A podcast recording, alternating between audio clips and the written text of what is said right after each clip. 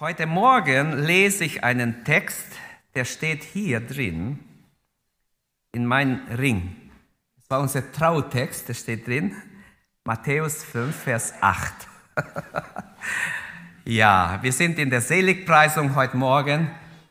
Wir betrachten die Seligpreisungen und heute haben wir ein wunderbares Thema. Reine Herzen sehen Gott. Könnt ihr das behalten? Reine Herzen sehen Gott. Als ich äh, mit Lilian mich entschlossen habe, dass wir heiraten, haben wir gesagt, komm, wir könnten doch ein Vers als Motto suchen. Was soll unser Lebensmotto sein? Und wirklich, das sage ich jetzt ganz ehrlich, wir haben entschlossen, beide gemeinsam, unser Lebensmotto soll dieser Vers sein. Lass uns aufstehen und wir lesen diesen Vers und beten und dann wollen wir darüber meditieren, nachdenken und Gott zu uns reden lassen. Matthäus 5, Vers 8. Selig sind, die ein reines Herz haben. Sie werden Gott schauen. Amen. Vater, danke, dass wir in Jesu Namen hier sein können Danke, dass wir vor dir stehen heute Morgen, Herr. Wir möchten unser Herz öffnen für dein Wort. Rede zu uns, Herr. Rede, Herr. Wir brauchen dein Reden. Sprich hinein in unser Leben. Du siehst die Wege eines jeden, Herr. Die Herzen, die hier sind. Unser Herz vom Innen siehst du, wie es aussieht. Herr, ich danke dir, dass du jedes Herz vor dir hast und Mögest du unser Herzen reinigen und heiligen und hilf uns, dass wir reines Herzen sind und dich schon jetzt und auch in Ewigkeit schauen dürfen. Amen. Amen. Bitte nimm Platz.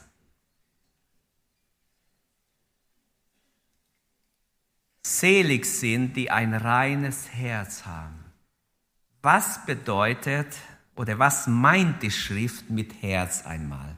Fangen wir mit dem Herz an. Und der Herz versteht die Schrift nicht unser physisches Herz, die Pumpe da, die Blut pumpt durch den Körper, sondern das Herz ist in der Bibel als Sitz des Gefühls bezeichnet, Furcht, Liebe, Mut, Ärger, Freude, Trauer, Hass, alles hat mit Herz zu tun, mit unser Herz zu tun. Alles wird dem Herz zugeschrieben in der Bibel.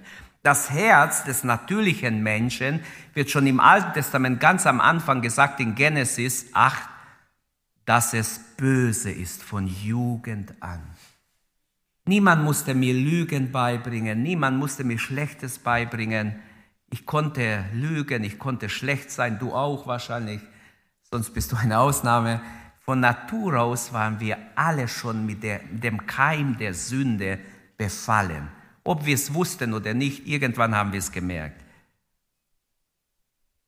Jeremia fragt einmal, verzweifelt würde ich jetzt mal behaupten, trügerisch ist das Herz, mehr als alles und unheilbar ist es. Wer kennt sich mit dir aus? Das Herz des Menschen ist trügerisch und unheilbar. Wer weiß, was für Erfahrungen er gemacht hat, und so hat er das Herz des Menschen beschrieben. Aber Gottes Antwort kommt, wenn wir weiterlesen, ich, der Herr bin es, der Herz und Niere erforscht und prüft. Halleluja. Also wir kriegen schon mit, Gott erforscht die Herzen. Mit Herz wird hier unser gesamtes Seelenleben auch gemeint. Das Denken, Fühlen, Wollen, habe ich gesagt, sind mit eingezogen. Das Herz als Zentrum des sittlichen, geistlichen, intellektuellen Lebens des Menschen.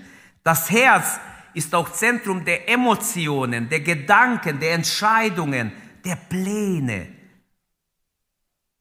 Es ist ganz wichtig, dass ihr mitgeht bisher, dass wir es verstehen, was eigentlich mit dem Herz gemeint ist. Das Herz, hat jemand gesagt, ist die geheime Kammer des Geistes. Ich habe darüber nachgedacht die geheime Kammer des Geistes, so ein extra Zimmer des Geistes des Menschen. Das Herz, habe ich gesagt, auch das Zentrum der Gefühle, Gedanken und auch der Entscheidungen. Also die Planungsstelle oder Direktionszentrum, wo Entscheidungen fallen, schreibt die Bibel dem Herzen zu. Ist auch Sitz der Leidenschaften, der Lüsten, der Sünden, wenn man so haben will. Selig sind also die Menschen, wie Jesus sagen, deren Wollen, Planen, Denken, Fühlen, was könnte man noch dazu, rein sind. Die werden Gott schauen, die in ihr Denken, Fühlen, auch in ihren Emotionen Gott unterordnet sind. Das wahre Christentum ist ein Herzenschristentum. Ein Amen wenigstens da. Ihr seid so still. Stimmt es nicht? Das wahre Christentum ist ein Herzenschristentum. Kein oberflächliches Christentum, sondern nicht ein Kopfchristentum nur. Das reicht nicht. Es ist ein Herzenschristentum. Echtes Christentum hat seinen Sitz im Herzen. Halleluja. Menschen sehen gewöhnlich das Äußere, sagt die Bibel. Wir urteilen nach dem, was wir von außen sehen. Gott sieht das Herz an, steht aber nicht, Gott sieht nur das Herz an. So hat jemand gepredigt. Wir Menschen sehen das Äußere, Gott sieht nur das Herz an, steht aber nicht so in der Bibel. Gott sieht alles, er sieht aber auch, was du nicht siehst, was ich nicht sehe, er sieht ins Herz, er sieht sogar die Motivationen des Herzens. Wow. Er weiß sogar, warum ich Gutes tue, ob es reine Motive dahinter sind oder ob ich gelobt werden will, will, dass jemand sieht, hey, ich, ich tue Gutes. Selbst das ist bei Gott nicht einfach durchgegangen, sondern er hat es gesehen. Ähm, Gott beurteilt uns nach unserem Herzenszustand, könnten wir erstmal sagen zu diesem Vers. Jesus legt viel Wert auf was? Auf die Reinheit des Herzens. Und das bringt mich zum zweiten Gedanken. Was ist mit rein, mit Reinheit oder mit reines Herz gemeint? Rein ist mehr als sauber.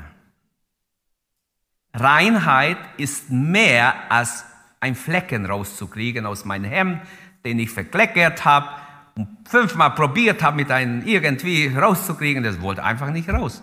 Ein neues Hemd. Einmal angehabt und schon verkleckert. Das hat mich richtig geärgert. So ein schönes Hemd. Denk schwäbisch, das ist doch zu schade, dass man es schon wegschmeißt. Das kann doch nicht sein. Ich habe es wirklich mit verschiedenen Reinigungsmitteln versucht und es wollte einfach nicht rein werden. Es müsste mehrmals gewaschen werden, bis es weg war.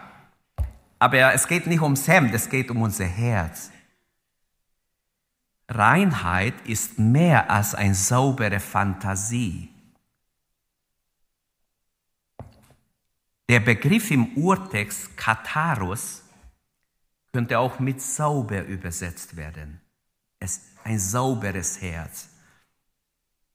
Das Wort rein oder Reinheit kommt 28 Mal im Neuen Testament vor und zum Beispiel in 1 Timotheus wird es so gebracht, 1 Timotheus 1,5, ein sehr schöner Vers, den ich schon als junger Mensch gemerkt habe und zu Herzen genommen habe. Das Endziel alles Gebotes Gottes ist Liebe. Aber nicht nur Liebe, Liebe aus reinem Herzen und aus gutem Gewissen und ungeheucheltem Glauben. Aber wir sind beim Herz, reines Herz. Deshalb bleibe ich beim ersten Ausdruck des Paulus, aus reinem Herzen zu lieben. Kann ich das überhaupt? Können wir das? Kannst du das? Aus reinem Herzen lieben? Das wird hier gesagt, das Endziel des Gebotes Gottes, der ganze Bibel ist, uns dazu zu bringen, dass wir aus reinem Herzen Gott lieben. Ist das nicht schön? Ein schönes Ziel hat das Gebot Gottes. Er will den Menschen dazu bringen, aus reinem Herzen Gott zu lieben. Nicht nur, weil Gott dir so viel Gutes getan hat, dich so gesegnet, dich, was weiß ich, wunderbar gemacht hat oder was auch immer du als Motiv bringst, dich beschenkt hat und was weiß ich was, sondern auch wenn er nichts für dich getan hätte, dass du erkennst, dass Gottes wert ist, dass wir ihn aus reinem Herzen lieben. Der Psalmschreiber schreibt, wer darf hinaufsteigen auf den Berg des Herrn, Psalm 24. Und wer darf stehen auf dem heiligen, am heiligen Stätte oder wer darf zum Tempelberg hinaufgehen? Lege ich mal ein bisschen aus. Das ist wahrscheinlich gemeint damals. Es war noch ziemlich am Anfang. Da war nur ein Zelt am Anfang, war noch kein Tempel. Wer darf hinaufgehen zum Berg des Herrn? David hat es ja gekauft. Und die Antwort kommt dann, wenn wir weiterlesen, im Vers 4. Nur der, der unschuldige Hände und Herzen hat. Luther übersetzt, der reine Herzen und reine Hände hat. Oder unschuldige Hände und reine Herzen hat, können wir ja beide nehmen. Also der Gedanke ist wieder ein reines Herz. Wer ein reines Herz hat, der darf in Gottes Gegenwart gehen. Viele denken, sie können gehen, egal wie sie sind. Natürlich können wir so kommen, wie wir sind. Aber Gott erwartet, wenn du gläubig bist und dich bekehrt hast, werden wir ja gleich sehen, dass du auch ein reines Herz bewahrst. Und wie das geht, werde ich auch gleich erklären. Nachdem David mit Bethseba schlimm gesündigt hatte, hat er es eine Zeit lang versucht zu vertuschen und zu verstecken, aber sein Gewissen hat ihn richtig fertig gemacht. Er war am Boden zerstört, wenn wir Psalm 32 lesen. Er ist schier vergangen, schier drangegangen. Und im Psalm 51, Vers 10 lesen wir, wie er sich an Gott gewendet hat. Wahrscheinlich nach Nathan, nachdem Nathan kam, der Prophet, und gesagt hat, du bist der Mann, der das getan hat. Vorher hat er gesagt, der Mann, der sowas tut, ist des Todes schuldig. Und Nathan hatte den Mut zu sagen dem König, du bist der Mann. Puh. Manche Könige haben in so einem Fall den Menschen umgebracht, der die Wahrheit ans Licht gebracht hat. David ging in sich und hat gesagt, oh Gott, schaffe in mir ein reines Herz. Gib mir einen neuen, beständigen Geist. Er hat erkannt, dass er schuld ist vor Gott, dass Gott ihn auslöschen könnte an der Stelle. Dass er es nicht getan hat, ist nur seine reine Gnade. Verdient hätte er es. Und jetzt kommt er in eine Riesenkrise. Sündenerkenntnis und Sündenbekenntnis ist das Beste, wenn es folgt danach. Erschaffe in mir, o oh Gott, ein reines Herz. Das Wort erschaffe ist das gleiche Wort wie ganz am Anfang der Bibel in Genesis 1 vom Erschaffen. Nur Gott hat die Kraft. Seine schöpferische Macht ist nötig, um ein reines Herz zu schaffen. Das heißt, du kannst gar kein reines Herz in dir machen. Du kannst nicht dein eigener Kaminfeger sein, der dein Kamin frei macht. Geht nicht. Sondern jeder muss erkennen, ich kann mein Herz nicht sehr bereinigen. Ich brauche jemanden, der mich reinigt. Und so könnte ich viele Verse lesen. Über das Herz steht ja vieles, über Reinigung steht auch vieles. Für die junge Leute schreibt Paulus in 2. Timotheus 2, 22. Lass dich nicht von Leidenschaften fortreißen, die besonders junge Menschen in Gefahr bringen. Dein Ziel soll es sein, ein Leben, das vom Gerechtigkeit, Glauben, Liebe, Frieden erfüllt ist. Verfolge dieses Ziel zusammen mit allen, mit wem denn? Jetzt guck mal, pass gut auf. Mit allen, die den Herrn aufrichtig und mit reinem Herzen anrufen. Wunderbar. Also die Bibel ist schon ein Wunderwerk an sich. Er könnte mir glauben. Es ist wirklich vom Heiligen Geist so gut. Im Alten, im Neuen Testament kann ich viele, viele, ich könnte ganze Morgen nur Bibelstellen zitieren über dieses Thema. In 1. Petrus 1, 22 schreibt Paulus, hab, äh, Petrus, habt euch innig lieb, wie? Aus reinem Herzen. Er schreibt es an Geschwister. Jetzt, wenn ich sagen würde, Richard und Melly, habt euch innig lieb. Ihr seid ja verheiratet. Aber, und es ist auch wichtig, manche Ehepaare lieben sich nicht innig. Das ist leicht, wenn ich es einem Ehepaar sage, aber ich will es nur als Beispiel nennen. Ich sage einfach, wenn es aber für die Gemeinde steht, unsere Liebe zueinander, unser Respekt voreinander muss ehrlich und aufrichtig sein, Geschwister. Deshalb ist es heuchlerisch, Wenn du hier sitzt und jemand nett ansprichst, aber in dein Herz verachtest du sie oder ihn. Das hat Gott sofort gemerkt. Das hat den Heiligen Geist betrübt. Und du wirst kein Segen haben, der hier verheißen wird. Denen, die ein reines Herz haben und aus reinem Herzen lieben. Und die Frage ist immer noch, was meint rein? Ich hoffe, dass die Stellen haben euch geholfen zu sehen, was gemeint ist. Reinheit bezieht sich auch auf die Abwesenheit von Unreinheit, von Sünde, von bestimmten Dingen. Wenn man sagt, dieses Ring ist reines Gold, oder wenn jemand es prüft und sagt, oh, nee, das ist gemischt mit irgendwelchen anderen, dann ist es nicht rein. Umsonst steht 500, wie viel Karat? Ich weiß es nicht mehr. Ihr müsst mit Lupe schauen, so klein ist es reingraviert.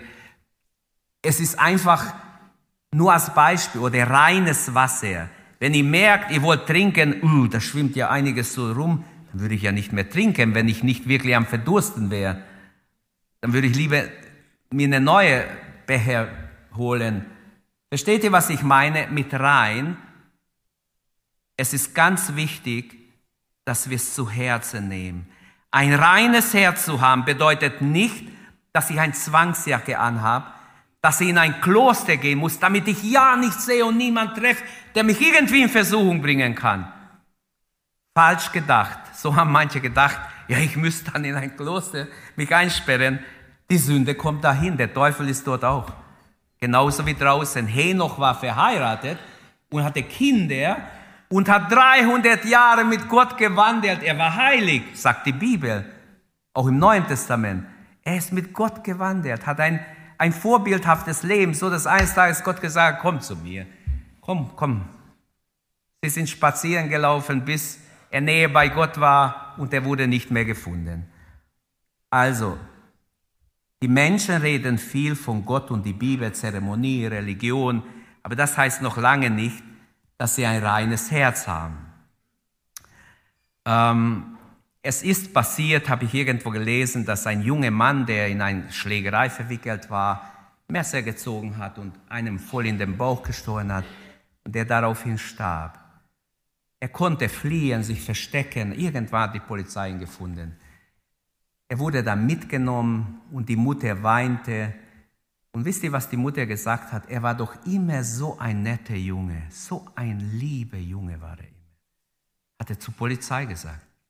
Aber was nützt es, wenn er den anderen erstochen hat? Er kann noch so lieb sein. Das reicht nicht. So denken viele, du musst nur nett und freundlich sein und jetzt nicht extrem mit Drogen, mit was weiß ich was handeln, sondern einfach gut durchs Leben kommen. Aber ein bisschen renovieren unser Herz reicht nicht. Wie kann das Herz gereinigt werden? Dritter Gedanke. Wie kann das Herz gereinigt werden? Die beste eigenen Anstrengungen reichen nicht aus. Jeremia fragt im Kapitel 13, Vers 23, kann ein Äthiopier, manche übersetzen ein dunkelhäutiger, kann er sein Haut ändern? Kann ein Leopard seine Flecken entfernen? Nein. Damit wird gesagt, kein natürlicher Mensch kann sich selbst Gott wohlgefällig machen. Geht nicht. Was sind, oder wir sind nicht in der Lage, uns selbst zu reinigen, damit wir Gott gefallen. Das geht überhaupt nicht. Wir brauchen die Kraft des Blutes Jesu. Wir brauchen Jesus selbst. Und da möchte ich äh, darauf eingehen, wie geschieht diese Reinigung. Erstmal durch den Glauben an das Blut, an das Opfer Jesu Christi. Ganz klar durch Bekehrung. Wer sich nicht bekehrt, von ganzem Herzen ehrlich zu Gott bekehrt, der kann nicht gereinigt werden. Denn rein macht uns das Blut des Lammes, das Blut Jesu Christi. Er macht uns rein. Er hat uns sauber gemacht, gereinigt, als wir uns bekehrt haben. Und in 1. Johannes 1.7 steht sie auch schon so, das Blut Jesu Christi, des Sohnes Gottes, macht uns rein von alle Sünde. Halleluja. In Sprüche 4, 23 kommt aber gleich Gottes Rat, das uns zeigen wir, einmal gereinigt heißt nicht, dass du ewig reinig bleibst, du musst rein bleiben. Hier steht in Sprüche 4, 23, Behüte dein Herz mit allem Fleiß, denn daraus quillt das Leben. Die Ermahnung, unser Herz mit allem Fleiß zu bewahren, ist zeitlos. Es gehört nicht ins Alte Testament. Es gilt, bis Jesus wiederkommt. Es ist also zeitlos. Es ist auch heute im 21. Jahrhundert mehr denn je gültig. Behüte dein Herz mehr als alles andere. Ich könnte noch lauter schreien, weil es so wichtig ist, weil es so entscheidend ist, weil so viele Menschen verloren gehen deshalb, weil ihr Herz verunreinigt ist. Alles, was wir denken, fühlen, tun, was wir, all das entspringt aus unser Herz. Das Wort Gottes ermahnt uns, mit allem Fleiß, nicht nur es zu behüten, mit allem Fleiß, mehr als alles andere, eine andere Übersetzung, behüte dein Herz. In anderen Worten, wache darüber, was in dein Herz hineinkommt, welche Gedanken du überhaupt erlaubst in dein Gedankenwelt, dass er auch zum Herz gehört. Also die Gefühle, die du zulässt, wache darüber, mehr als über alles andere. Manche wachen über dies, über das, über jenes, aber nur nicht über das, was ihr Herz erfüllt. Wenn wir ständig negative Einflüsse mit schlechten Gespräche führen und ungesunde Beziehungen pflegen, wenn wir ungemessene oder schlechte Medien anschauen, natürlich wird das unser Herz völlig kaputt machen, verunreinigen, unfähig machen, überhaupt vor Gott zu stehen. Wir werden nicht beten, nicht lesen das Wort. Wir werden nicht ein Zeugnis sein. Vieles wird nicht geschehen, weil wir mit negative, dunkle Sachen uns beschäftigen, mit Lügen. Eigentlich wollte ich bei den Anliegen auch sagen, lasst uns für unser Land beten, dass so, so viel Hass ist in unser Land. Du kannst gar nicht deine Nachrichten anmalen. Du hörst nur von Hass, Verachtung. Eine verachtet den anderen. Sowas habe ich noch nicht gehört die letzten 40 Jahre, seit ich Nachrichten höre. Bin älter, aber vielleicht ab da weiß ich schon, dass ich Nachrichten gehört habe in den 80er Jahren. Da gab es schöne Nachrichten, gute Nachrichten. Nicht so wie heute, eine klagt den anderen an, jeder wünscht dem anderen Schlechtes. Nein, dieser Hass ist ein Zeichen der Endzeit. Die Ungerechtigkeit nimmt zu. Wir müssen beten, dass Gott Heilung schenkt. Viele Menschen wissen nicht, wenn sie ohne Gott unterwegs sind, was sollen sie überhaupt denken? Wer hat Recht? Der könnte Recht haben, der auch, der auch. Alle können Recht haben. Ich bin ein elender Mensch, ich weiß gar nicht, was ich denken soll. Die ganze Weltanschauung, die gerade propagiert und verbreitet wird, auch gerade durch die ganze Medien, ist richtig teuflisch. Denn es macht unabhängig von Gott. Es zerstört alles, was noch Abhängigkeit zu Gott hatte. Tut mir leid, es ist so. Prüft es anhand der Bibel. Das Herz wird also nicht gereinigt wie bisher Religion. Als Gläubige tragen wir Verantwortung, dass wir über unser Herz wachen. Wenn wir nicht wachen darüber, ganz sicher wird der Feind es mit jedem Schrott füllen, mit Müll aller Art, die dich von Guten abhalten. Und du wirst den Segen, die, die denen zugesagt wird, die ein reines Herz haben, nicht bekommen. Diese Ermahnung, unser Herz mit allem Fleiß zu bewahren, sage ich noch einmal, ist ein zeitloses Gebot in Gottes Wort. Dann, die Frage ist immer noch, wie kann das Herz gereinigt werden? Wie wird ein Mensch gereinigt? Ich habe gesagt, durch die Bekehrung, durch das Blut Jesu, durch die Wiedergeburt, die dann folgt nach der Bekehrung. Von der Natur aus, habe ich ja gesagt, ist jede verdorben, böse. Die alte Natur vom ersten Adam, das ist Feindschaft gegen Gott. Jesus will, und er sagt in Johannes 3, Vers 3 zu Nikodemus, es sei denn, dass jemand von neuem geboren wird, wird er das Reich Gottes nicht sehen. Im Vers 5 wiederholt er es fast ähnlich. Er wird nicht in das Reich Gottes hineingehen. Das heißt, wer nicht wiedergeboren ist, der sieht gar nicht, dass es ein Reich Gottes gibt. Es gibt ein Reich Gottes, ist unter uns, ist hier. Wir gehören dazu, wenn wir wiedergeboren sind. Wir wissen, wir sind hineingerettet in das Reich Gottes, aus dem Reich der Finsternis herausgerissen durch die Gnade Gottes. Und so die Wiedergeburt ist auch so ein Schritt, die wichtig ist. Dann würde ich sagen, wir bewahren unser Herz auch durch fortwährende Bleiben in der Wahrheit. Johannes 17, 17. Heilige sind deine Wahrheit, betet Jesus zum Vater über seine Jünger. Denn dein Wort ist die Wahrheit. Halleluja. In Johannes 15, 7 sagte seinen Jüngern, wenn ihr in mir bleibt und meine Worte in euch bleiben, werdet ihr bitten, was ihr wollt, und es wird euch widerfahren. Also das Wort Gottes hat eine bewahrende Kraft. Was mich bewahrt vor der Sünde, ist nicht, dass ich klug bin, dass ich mich gut durchsetzen kann. Nein, auch nicht mein starker Wille. Was mich bewahrt, ist meine Beziehung zu Gott. Wenn ich nicht mit Gott eng verbunden bin, habe ich nicht die Kraft. Kann ich klug sein, kann ich dumm sein, kann ich sein, wie ich will. Egal, es hilft nicht.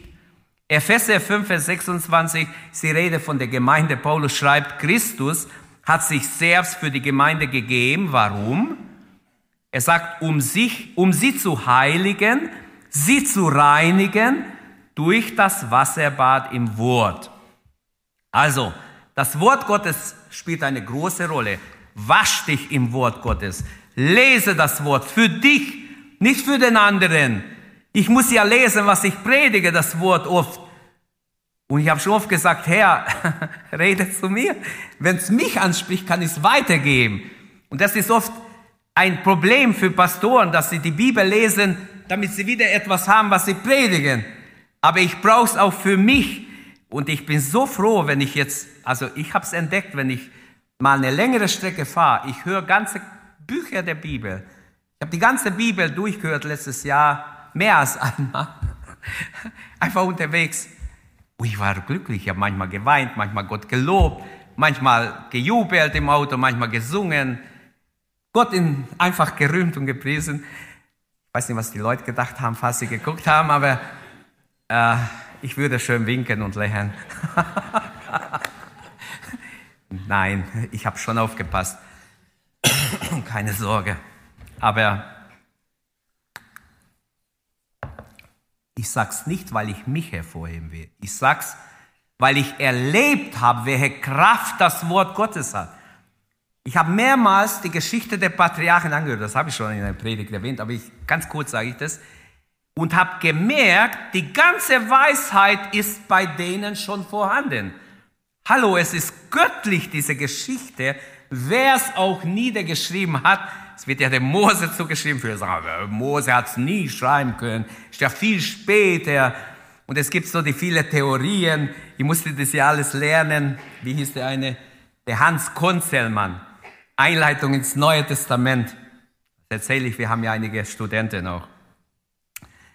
Er hat geschrieben, der erste Petrus kann unmöglich vom Apostel Petrus sein, denn es ist zu viel Bezug auf Jesus. Habe gedacht, komisch.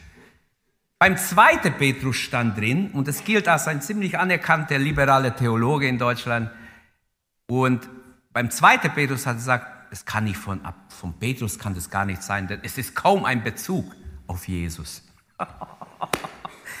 Also, wo wir das gelesen haben, haben wir so miteinander geredet.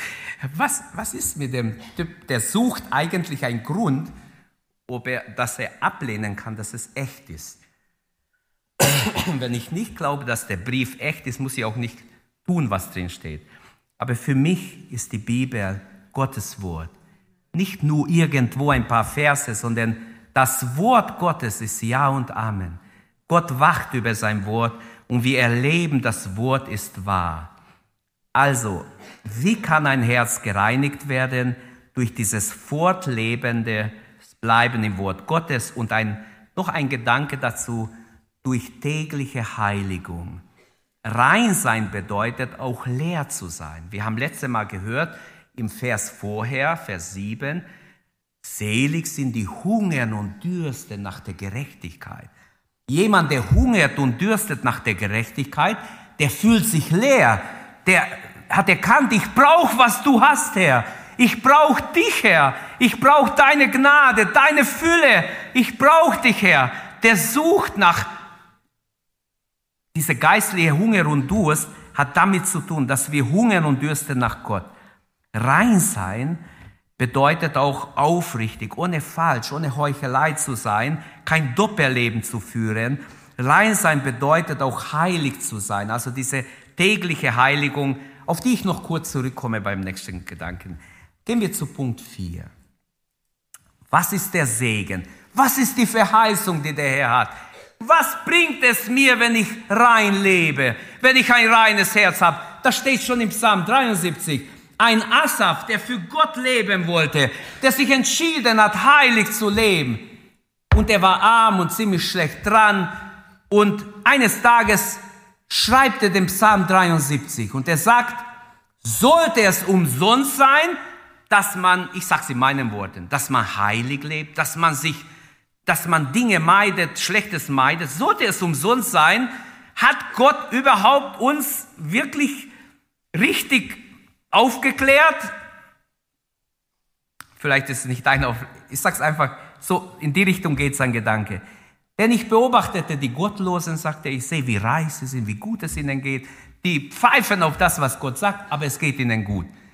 Ich, der mich entschlossen habe, mein Herz ganz mit Gott eng auf dem schmalen Weg zu gehen, mir geht's gar nicht so gut wie denen. Und mit diesen Gedanken hat ihn der Teufel ja versucht, sage ich jetzt, ist meine Auslegung. Er geht in den Tempel des Alten Testaments. Und als er in den Tempel kam, sagt er, wow, da ist ihm so ein Aha-Erlebnis. Während das Gesetz gelesen wurde und vielleicht eine wie Esra es erklärt hatte, da hat dieser Asaf, der Sänger, verstanden, es lohnt sich für Gott zu leben, es lohnt sich heilig zu leben, es lohnt sich, sich Gott hinzugeben, denn ich verstand das Ende der Gottlosen. Das hat ihm eingeleuchtet für immer. Jetzt hat er sich entschlossen und am Ende des Psalms, Vers 28, ein wunderbarer Psalm, nah bei dir zu sein, ist für mich wie steht es, Katrin, du hast es gerade. ist mein Glück, genau. Also Gottes Nähe, für mich ist Gottes Nähe mein Glück, verschiedene Übersetzungen. Es ist etwas Besonderes her, wenn ich nah bei dir sein kann. Amen. Ist es unser Glück? Ist es unser Wunsch? Ist es unser Gebet? Was ist der Segen des reinen Herzens? Es gibt ein gegenwärtiger Segen und ein zukünftiger Segen in der Verheißung. Der gegenwärtige Segen, den wir schon in diesem Leben haben können. Wir können jetzt schon Gott sehen. Sie werden Gott schauen. Wie schauen wir Gott? Kann man überhaupt Gott sehen? Ähm, schon in diesem Leben kann der Christ Gott schauen, indem er durch den Glauben ihn sieht, wenn er mit Gott lebt im Glauben.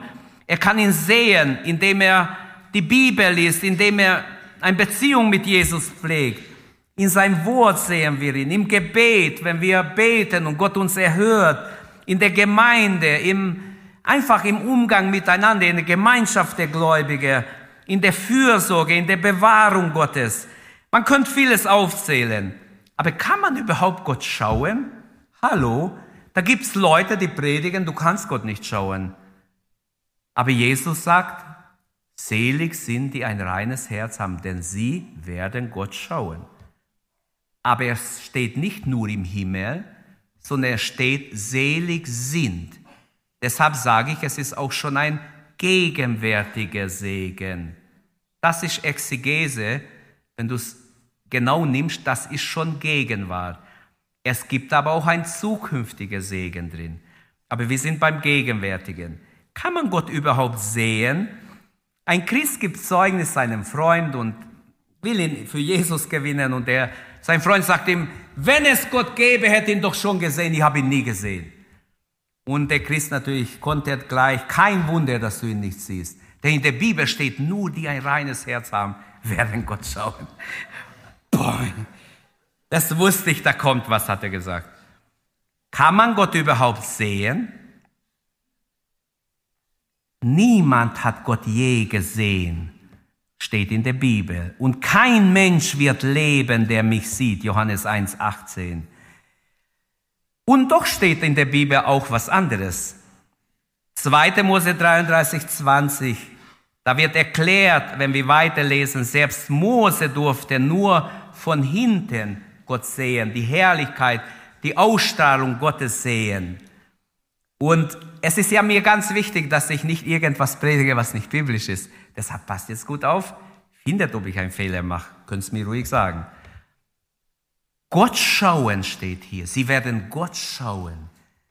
Gott schauen, meistens denkt man an außerordentliche Offenbarungen oder wo Gott sich offenbart, jemand mysteriöse Erlebnisse oder Visionen, die jemand hat. So stellt man in erster Linie vielleicht vor, wenn es in diesem Leben ist, dann muss es sowas sein. Es hat immer wieder in der Geschichte Menschen gegeben, das können wir nicht verleugnen, denen Gott sich offenbart hat. Es gibt im Alten Testament mehrere Beispiele der Engel des Herrn und manchmal sagen die Theologen, manchmal war es Jesus. Da gibt es Hinweise, dass es gar kein Engel sein kann. Auch wenn die Furcht hatten und oft nicht mal den Namen Gottes Angst hatten auszusprechen. Und so gibt es manchmal wenigstens einen Hinweis, das könnte Jesus gewesen sein. Okay. Aber wer ist zu langes Thema, um das alles ins Detail zu behandeln. Ich weise darauf hin. Vielleicht kommt der Tag, wo wir darüber mal predigen. Dann lesen wir über die Engel in Matthäus 18, 10 sagt Jesus, die Engel sind alle, sie sehen alle Zeit das Angesicht meines Vaters im Himmel. Aha, die Engel dürfen Gottes Angesicht ständig sehen. Die Frage, ob man Gott sehen kann, ist schon eine komplexe Frage. Man kann es nicht so beantworten mit einem Satz. Ähm, es wird auch verschieden interpretiert von, der, von den Theologen, Bibelauslegern. In der Bibel wird aber darauf hingewiesen, dass Gott in verschiedene Formen sich manifestiert hat oder offenbart hat, sich Menschen mitgeteilt hat. Oft waren es Engel, Schauen wir uns einige Beispiele an. Zum Beispiel Jakob hat einen Traum. Er träumt, er sieht einen Leiter, der geht bis in den Himmel und er sieht, oben an der Spitze ist Gott. Und das stimmt ja auch, Gott ist auf dem Thron, ganz oben, da gehört er hin. Er ist auf dem Thron des Universums. Es ist wahr, er war total ergriffen, sein Leben verändert sich. Er macht einen Altar, man könnte jetzt die Stelle lesen und schauen, eine Auswirkung es hatte. Also es war kein Strohfeuer, nicht nur ein leichter Traum, den er morgen vergisst, sondern das war ein göttlicher Traum, der gestimmt hat, der sein Leben absolut bis ans Ende begleitet hat. Ich möchte nicht mehr sagen, wenn wir Jakob betrachten, können wir noch viel lernen aus dieser Geschichte. In 2. Mose 33, 20 lesen wir über Mose, dass er mit Gott redet. Gott sagt zu ihm, du kannst mein Angesicht nicht sehen. Herr, zeig mir deine Herrlichkeit. Betet Mose. Er redet Angesicht zu Angesicht mit Gott, wird wenigstens gesagt. Okay, man kann jetzt wirklich, ich wollte mich nicht reinziehen lassen, dass wir ins Detail gehen, aber ich will nur die Beispiele benutzen, um bestimmte Dinge zu sagen. Hier wird betont, dass Gott in seine unverhüllte Herrlichkeit nicht mit nicht von einem Mensch gesehen werden kann, denn er sagt, du kannst mein Angesicht nicht sehen, denn kein Mensch wird leben, der mich sieht. Und dennoch in 2. Mose 33, 11, also ein paar Verse vorher, lesen wir, und Gott sprach mit Mose Angesicht vor Angesicht zu Angesicht. Das wird oft metaphorisch dargestellt oder so erklärt. Ähm, okay. Mose hatte seine Erfahrungen. Schon am Dornbusch hat er ja die Stimme Gottes gehört. Er zitterte am ganzen Körper, das wird oft nicht gesagt. Er war so erfasst, er wäre nie nach Ägypten gegangen, wenn er nicht so ein mächtiges Erlebnis mit Gott gehabt hätte. Aber gehen wir zu Jesaja. Jesaja im Kapitel 6 berichtet über seine Erfahrung, wie er Gott gesehen hat. Und er sagt, dass er eine Vision hatte, als er im Tempel war, hat er eine Vision und auch er sieht in den Himmel hinein. Er sieht die Seraphimen und die Cherubimen, wie sie Gott loben und preisen. Und er sieht, wie die Herrlichkeit Gottes hinunterkommt über den Tempel. Der ganze Tempel wird erfüllt von seiner Herrlichkeit. Aber es war ja nur eine Vision, sagen viele. Das war doch nicht mit leiblichen Augen. Also es gilt nicht. Aber auch er war sein Leben lang von dieser Vision so erfasst, dass er vier oder fünf Könige sogar äh, durchlebt und ein wunderbares Werkzeug ist der Evangelist des Alten Testaments, der so viel Prophetie über Jesus, über den Messias gab. Entschuldigung. Aber wenn wir dann ins Neue Testament gehen,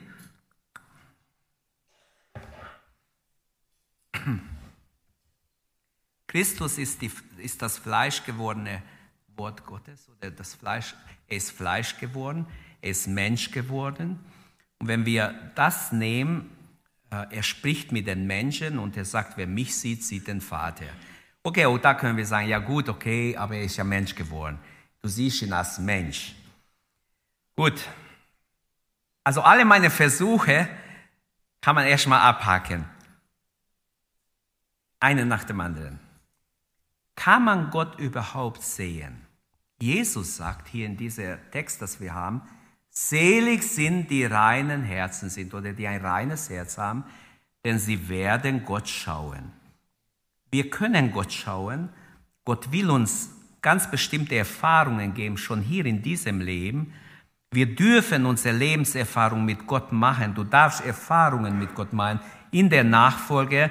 Unser Gott schauen ereignet sich somit in vielen Führungen, Überraschungen, Fingerzeigen, Gottes Bewahrungen, gnädige Durchhilfen, wunderbare Erhörungen. Man könnte sagen, wir dürfen jetzt schon Gott an vielen, vielen Dingen sehen. Jemand hat gesagt, umso reiner dein Herz ist, umso mehr siehst du Gott in dein Alltag. Ich glaube, dass das stimmt. Ich wünsche mir das. Umso reiner unser Herz ist, umso mehr werden wir Gott auch erfahren. Es gibt auch Menschen, die Gott in ihrem Leben nicht zu schauen vermögen oder nicht sagen, ich sehe Gott nicht, ich bin gläubig, wo ist Gott? Ich sehe ihn nicht. Warum nicht? Warum sehen ihn die einen, die anderen nicht? Warum sind die einen so dankbar, glücklich? Sie sehen in allem Gottes Hand, Gottes Finger oder Gottes Führung und die anderen sind undankbar und sagen, ich verstehe überhaupt nicht, mich hat Gott vergessen. Also das gibt's schon. Man muss aufpassen, dass wir nicht unser Herz wieder für Negatives öffnen, sondern ein dankbares Herz ist auch sehr wichtig. Aber niemals sollten wir glauben, jemand sieht Gott, weil er braver ist wie der andere. Also nicht aus Verdienst siehst du Gott oder siehst ihn nicht, weil du ihn nicht verdienst. Nein, nein, auf die Sache will ich gar nicht hinspielen, sondern die Gottesschau, wenn ich so nennen darf, hat einen Beginn. Und jetzt kommen wir zu pfingstlicher Theologie. Ich möchte das bewusst sagen, was ich jetzt sage. Die Gottesschau hat einen Anfang. Sie fängt damit an, dass ein Mensch erkennt, wie Gott ist, wie sündig er ist. Sündenerkenntnis. Und das führt zu Bekehrung, dass man wirklich sich öffnet für die Gnade Gottes. Damit fängt der Gottesschau in diesem Leben an. Wir werden ihn sehen, wie er ist, steht ja geschrieben. Das gilt für jenseits. Aber jetzt darf ich ihn sehen, wenn ich erkenne, wie wunderbar, wie heilig Gott ist, wie unrein ich bin. Also es führt zur Bekehrung, Sündenerkenntnis. Darin erkennen wir und das ist, was wir lehren. Und das lernen ja auch viele andere Gemeinden, aber manches lehren sie nicht, werdet ihr gleich sehen. Wo wir uns unterscheiden, ist nicht die Bekehrung. Die Bekehrung lernen viele. Die Bekehrung ist wichtig. Damit fängt dieses Schauen Gottes, diese Erkenntnis an. Man fängt an, Gott nicht irgendwo zu sehen, sondern hier am Kreuz, hier, wo wir Jesus annehmen. Resultat ist, man wird wiedergeboren, gerechtfertigt durch den Glauben an Christus. Und durch die Rechtfertigung wird man adoptiert, man wird ein Kind, ein Sohn, eine Tochter Gottes. Davon spricht der Römerbrief sehr deutlich. Und wir werden versetzt vom Reich der Finsternis in Reich des Lichts. Es findet ein Übergang statt vom Reich der Finsternis ins Reich des Lichts. Der Neubekehrte fängt an, im Licht zu leben. Er ist nur ein Baby im Herrn. Babys, entschuldigt wenn ich das sage, haben manchmal noch Pampers an, nicht umsonst. Babys im Herrn, ich kann nicht von ihnen erwarten, was du von Erwachsenen erwartest. Aber sie sind trotzdem schon Gotteskinder. Sie wurden gerettet. Aber die Bibel sagt, wachset in der Kenntnis der Gnade. Gott nimmt seine Kinder in einen Veränderungsprozess, in einen Wachstumsprozess hinein. Er will, dass wir wachsen. Ein Baby in Christus kann vieles nicht. Wir können auch nicht erwarten, dass er, was weiß ich, schwere Aufgaben übernimmt. Für einen Kranken betet oder ein, was weiß ich, einen äh, ganz schlimmen, gottlosen evangelisiert. Vieles können wir nicht erwarten, aber Gott verändert uns, indem wir uns ihm hingeben. Es gibt einen Anfang, das ist die Bekehrung. Und Gott arbeitet an uns. Er macht uns fähig, dass wir sogar missionarisch tätig werden können, dass wir Zeugnis sind für andere. Als nächstes folgt die Heiligung. Das lassen heute viele raus. In der Bibel ist ganz klar verankert, nach der Bekehrung wird Gott unsere Heiligung. Die Heiligung als Folge der Neugeburt durch den Glauben an den Opfertod Jesu Christi, durch das Wort Gottes, durch das Wirken des Heiligen Geistes soll die Heiligung jetzt stattfinden. Die Heiligung fängt auch mit der Bekehrung an. 1. Korinther 1.30, wir sind geheiligt, Christus ist unsere Heiligung. Aber damit ist jemand, der sein Leben heute Jesus gegeben hat, noch nicht heilig. Ich weiß, was ihr jetzt denkt. Klar ist Christus für ihn gestorben, klar ist er jetzt gerettet. Aber er kommt in einen Prozess hinein, wo Gott ihn formen will, Jesu Bild verwandeln wir. Und oft bleiben wir da stehen, Babys im Herrn, nach fünf Jahren, nach sieben, nach acht, nach zehn Jahren, nach zwanzig Jahren. Das ist nicht der Wille Gottes, was die Bibel lehrt, sondern wachset, wie wir sollen Mütter und Väter in Christus werden, alle, damit andere gerettet werden können, damit wir andere betreuen können. Der Aspekt der Heiligung hängt eng mit der Rechtfertigung zusammen. Sündigen ist nicht mehr einfach Lappalie. Wer jemand gerechtfertigt ist, für den ist Sünde ernst. Der wird sagen, wie konnte mir das geschehen? Herr, vergib mir.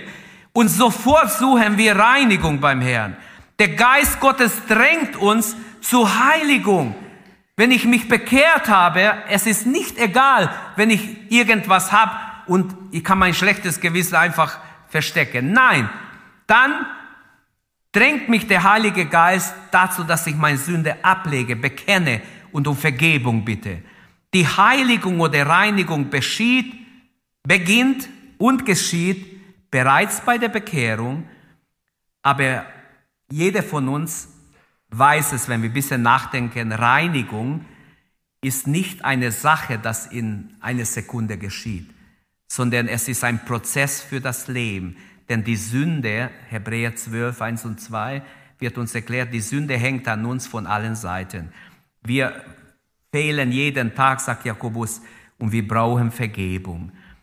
Wahre Reinigung ist also ein aktives Nachjagen nach dem Willen Gottes.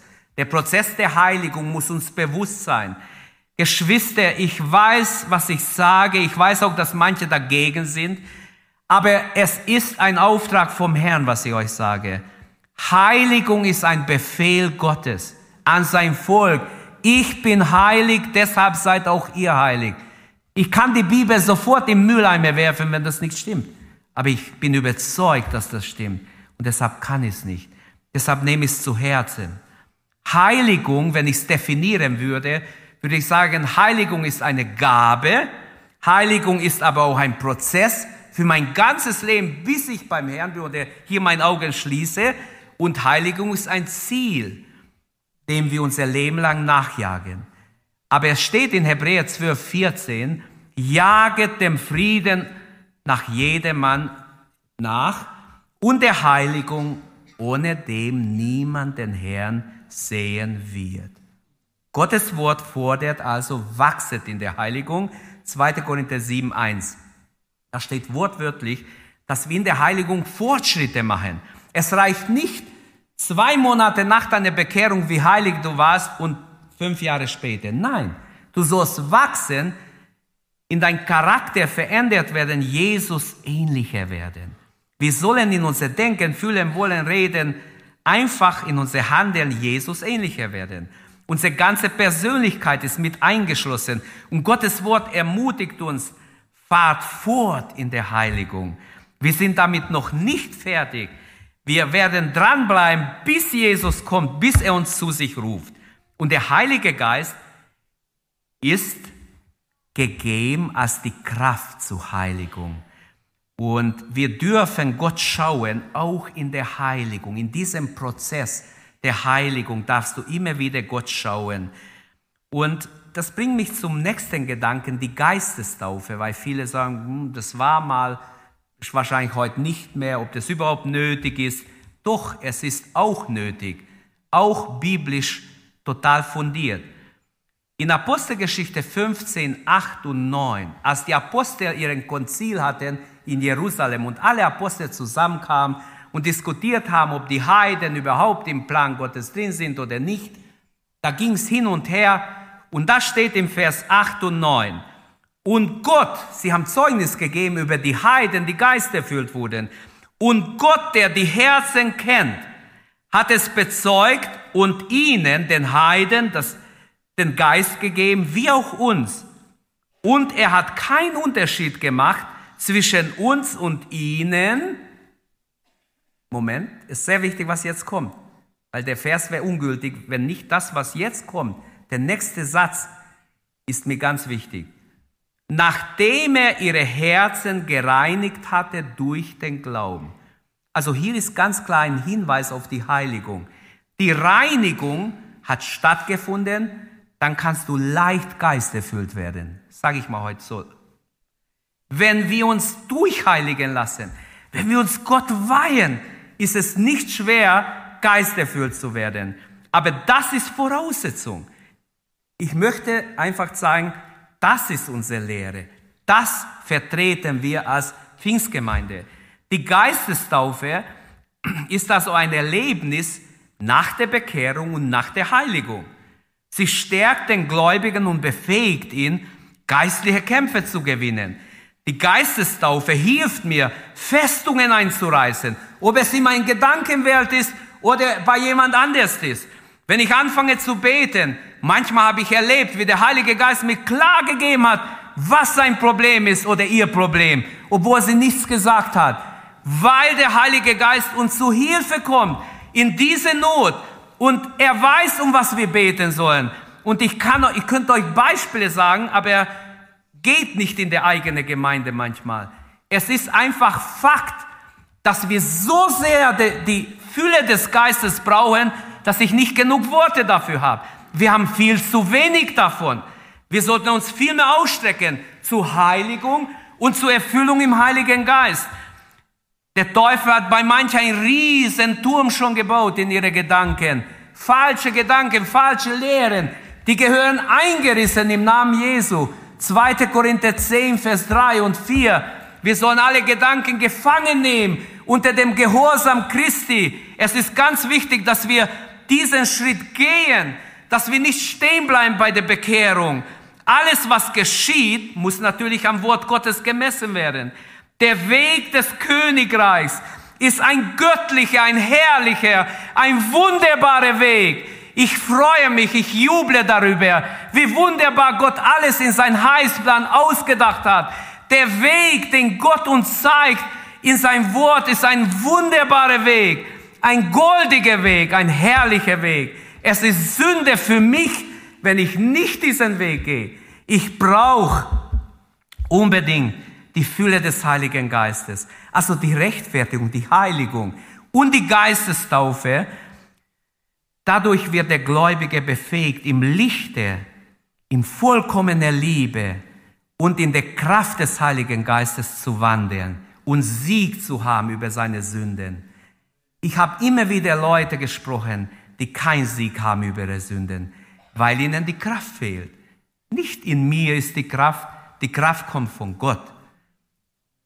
Und dies war und ist immer noch der Weg des Reiches Gottes. Wie man ein siegreiches Leben haben kann, ohne die übernatürliche Kraft des Heiligen Geistes, hätte die Gemeinde Jesu längst einpacken können und wäre verschwunden von, von der Bühne. Aber es gibt noch Gemeinde Jesu, weil es Erfüllung im Heiligen Geist gibt. Weil, der, weil die Kraft Gottes der ist, der uns Sieg gibt in alle Niederlagen, die wir auch erleben manchmal. Heiligkeit war der Maßstab der Urgemeinde. Sie haben Wert gelegt auf Heiligung und die Taufe mit dem Heiligen Geist folgt nach der Heiligung und befähigt die Leute, übernatürlich zu wirken, Gemeinden zu gründen, obwohl so viel Feindschaft da war. Wir dürfen Gott schauen, auch in der Taufe im Heiligen Geist.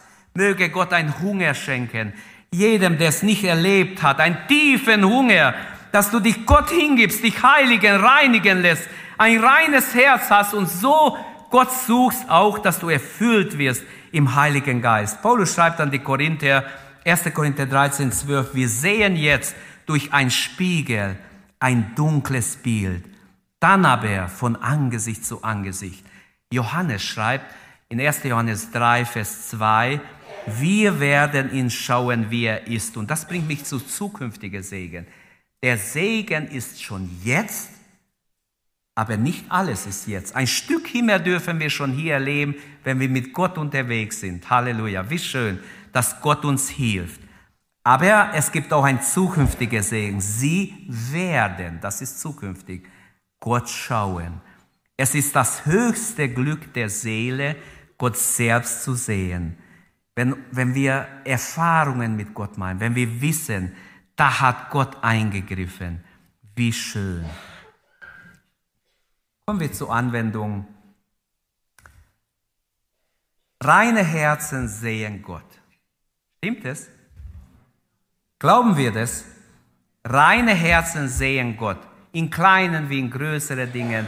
Auf, auf der ganzen Ebene ist Gott da es gibt eine vorlaufende Gnade. Bevor wir uns bekehrt haben, manchmal hat schon Gott so viel uns geholfen, wir haben es gar nicht gewusst, gar nicht gemerkt. Die Reinheit des Herzens ist eine der Vorbedingungen, um einzutreten in die ewige Herrlichkeit. Ist dein Herz rein? Lass uns aufstehen. Wenn wir jetzt ins Gebet gehen, ich möchte einfach herausfordern zum Gebet. Ist dein Herz rein? Bete wie David, schaffe in mir Gott ein reines Herz. Ich möchte diese größte Show nicht verpassen. Ich möchte Gott sehen, wenn Jesus seine Gemeinde mitnimmt. Ich möchte dabei sein. Amen. Ich möchte dabei sein, Jesus schon jetzt erleben. Im Alltag, in meinen Sorgen, in meinen Nöten, in meinen Anliegen. Hat Gott dich rein gemacht bereits? Hast du ihn gebeten, reinige mein Herz? Wenn nicht, warum nicht? Das Blut Jesu reinigt gerade jetzt. Geben wir uns Gott hin. Ich lade ein, wir haben ja Gebetstag. Heute, morgen, übermorgen, Mittwoch. Also lasst uns beten. Lasst uns beten. Wer möchte ein reines Herz haben? Ich bin sicher, Gott will uns ein reines Herz geben. Bitte ihn jetzt. Komm jetzt zum Herrn. Wir können hier ein Altar machen, solange es noch Platz gibt, komm. Wir wollen miteinander beten. Ich bin sicher, dass du Gott erleben kannst. Nütze beim nächsten Lied, komm zum Herrn. Nicht zu mir kommt ihr, nicht zu den Ältesten kommt ihr. Wir kommen, ich komme auch, ich gehe gleich runter. Ich komme zum Herrn, ich brauche ihn. Wer braucht ein reines Herz? Wer will, dass sein Herz neu gereinigt wird von allen Einflüssen der Welt, des Teufels, was es auch ist, der Sorgen, der Ängste, der Probleme, der komme jetzt zum Herrn. Der suche Gott von ganzem Herzen. Er lässt sich finden. Amen. Wenn dir die Predigt weitergeholfen hat, dann teile sie gerne mit deinen Freunden und Bekannten. Abonniere unseren Podcast, um keine weitere Predigt zu verpassen. Und wenn du unsere Arbeit unterstützen möchtest, findest du auf unserer Webseite unter gegotrossingen.de weitere Informationen. Wir freuen uns, dass du heute dabei warst.